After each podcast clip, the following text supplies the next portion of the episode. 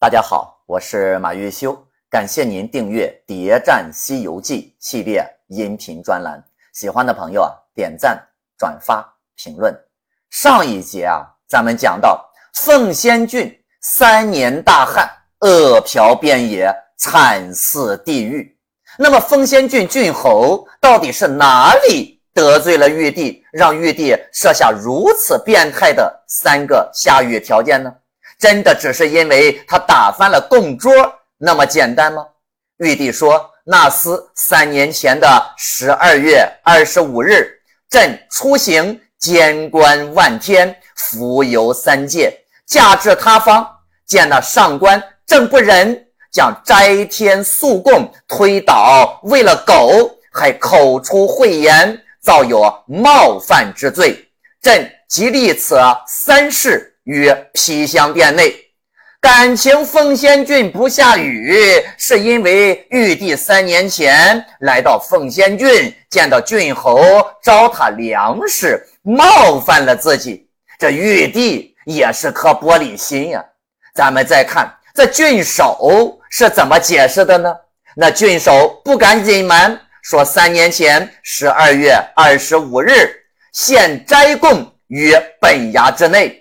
因其不贤，恶言相斗，一时怒发无知，推倒供桌，泼了素斋，果是换狗来给吃了。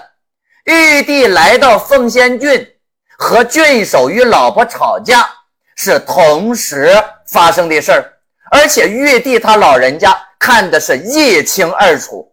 换句话说，郡守和他老婆吵架，玉帝啊就在现场。那问题来了，玉帝他老人家没事儿到凤仙郡来干嘛呢？是专门来的，还是无意间经过的呢？这郡守老婆到底做了什么，被称为不贤，害得郡守是大打出手，连供桌都给推翻了。而且大家注意哦，郡守说他果是换狗来吃了。也就是说，是他特意叫狗过来把贡品给吃了。郡侯就是当着岳爹爹面打岳爹爹脸。要这样说起来，那这岳帝啊对郡侯的这个惩罚，这还算是轻的。为什么在孙悟空来了之后，郡侯啊这才知道祈祷道歉呢？那之前怎么就不道歉呢？怎么就没有发动全体人民呃什么礼佛敬天呢？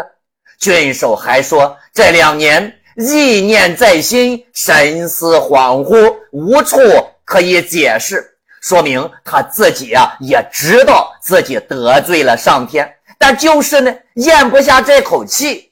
啥气咽不下呢？我们大胆的脑洞一下，如果说啊，我们如果啊，玉帝和郡守的老婆。关系不清不楚，如果刚好被这郡守给撞见了，这结果玉帝躲起来了，郡守呢，此时就和自己的老婆大打出手，推翻了供桌。当然，凤仙郡的这个郡守肯定不知道给自己戴了绿帽子的这个人是玉帝。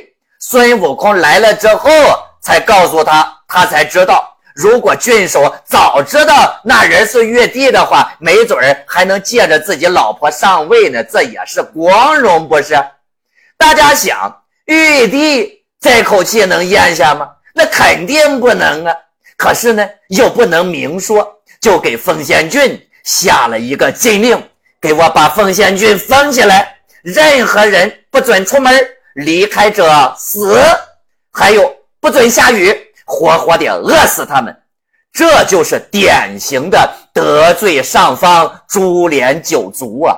不过得罪越帝的结果是株连全郡，奉先郡一夜之间，整个国家陷入了深深的黑暗，被一股无形的力量像苍穹一样笼罩起来，没有一个人能够出去，唯一。能够做的就是默默的等死，而这一切错误的根源就是高高在上的玉帝不开心了，而让玉帝不开心的人，就是这个郡的大老爷郡守。这正应了那句话：兴百姓苦，亡百姓苦。百姓，你说这是招谁惹谁了？灭法国、隐雾山、奉先郡这三个故事，其实就是一个故事，共同的构成了玉帝的一个局。奉先郡的百姓为什么要乖乖的等死呢？因为逃不出去呀。隐雾山和灭法国很近，说话之间那就到了；而隐雾山到奉先郡呢，也只要几天的路程。以此类推，灭法国到奉先郡也就是那么几天的路程。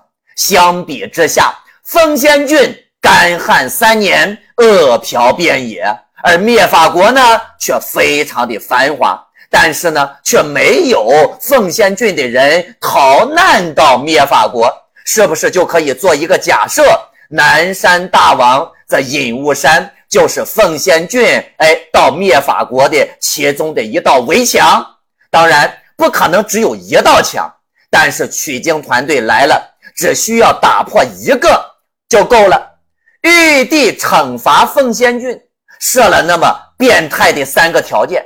奉仙郡守呢，最后道了个歉就没事了。那么立在玉帝立刻就满足了。你说这事情不要太儿戏吧？这背后啊，肯定不是那么简单。这肯定是玉帝和如来谈拢了呀。这是如来满足了玉帝的条件，那其他的墙，说实话设不设也就没有什么用了。灭法国灭法，这也不是一天两天的事儿。南山大王呢，在这隐雾山也放荡几百年了，灭法国杀和尚，而南山大王在这隐雾山呢，就专门吃和尚，这不就是一个共生系统吗？灭法国应该就是在南山大王的帮助下建立起来的。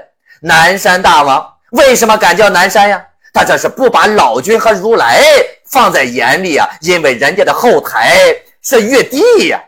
玉帝派南山大王来到此处，就是要建立一个灭法国，时时的提醒一下如来，谁才是真正的老大。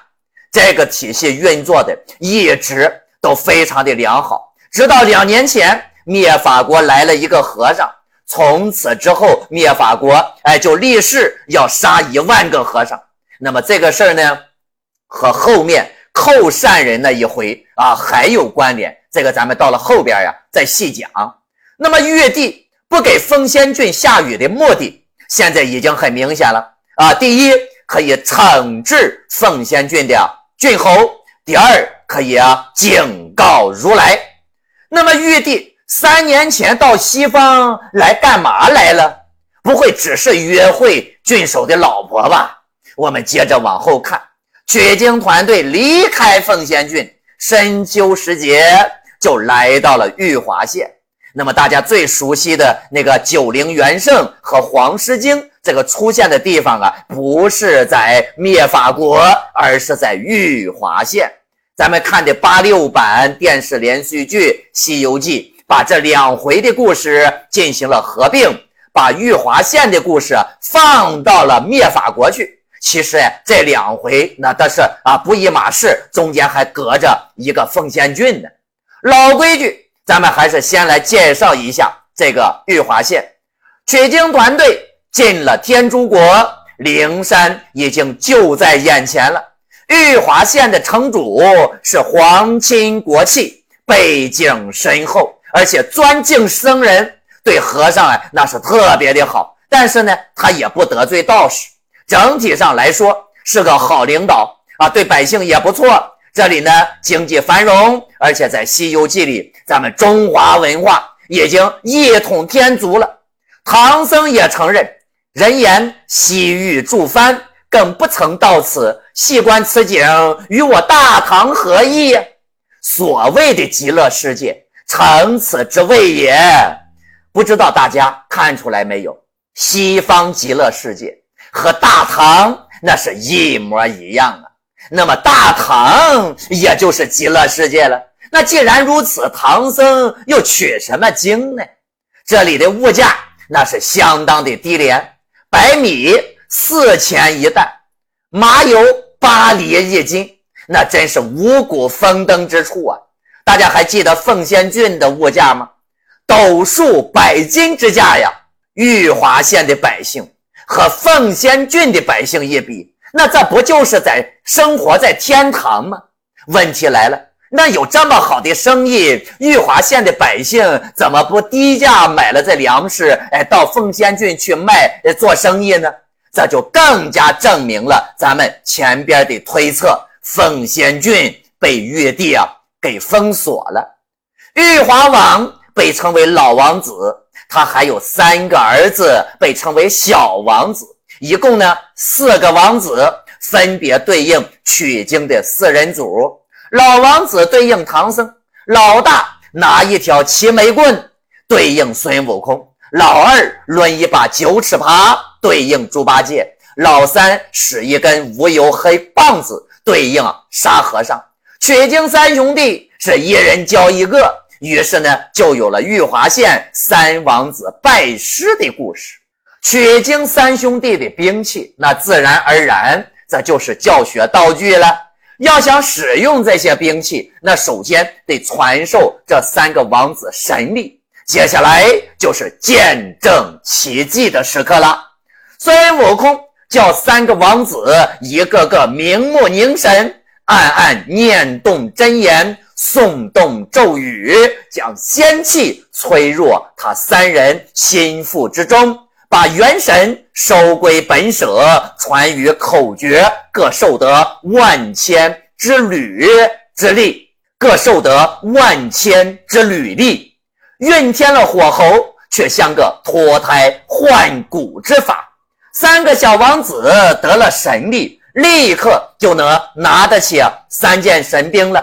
但他们终究是凡夫俗子，无法真正驾驭三个宝贝。再说了，宝贝终究不是自己的，王子呢就借了三个兵器，让工匠照样打造三件一模一样的三件神兵，就这么被放在院中几日，霞光有万道冲天，锐气有千条照地，然后然后就被妖怪偷走了。大家想啊，这一切是不是都太巧合了？玉华县有三个王子，而且原本使用的兵器和取经三兄弟的兵器都差不多，刚好就可以拜师学艺。你说你学艺就学艺呗，还要打造兵器啊？打造兵器就打造兵器呗，还放在院子里让它放光。那对于这件事儿啊，孙悟空是这么解释的：嗨，还是我们的不是。啊，既然看了就该收在身边，怎么却就丢在此地呢？而老朱对于九齿钉耙那更是重视，一天都离不开呀。那怎么舍得把自己的宝贝放在外面放几天呢？真相只有一个，那这就是一个圈套。距离玉华县城七十里远近，就是啊豹头山，山上呢有一个虎口洞，洞里住着的。就是黄狮精，玉华王对豹头山的认识非常的模糊，可见黄狮精应该从来没有骚扰过玉华县。作为邻居，两家相安无事是最好的。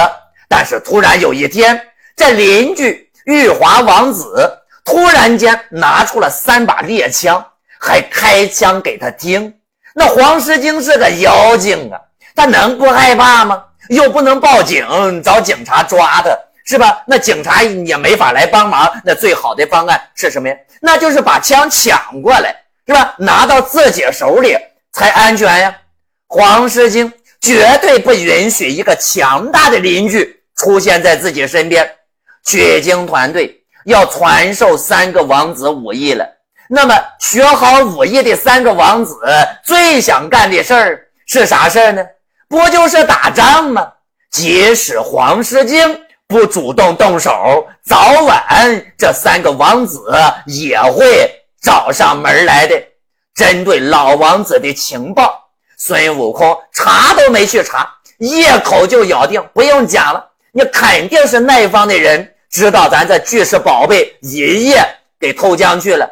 孙悟空这一战的目标就是黄狮精，只不过是黄狮精先动手了，给了孙悟空更直接的介入理由。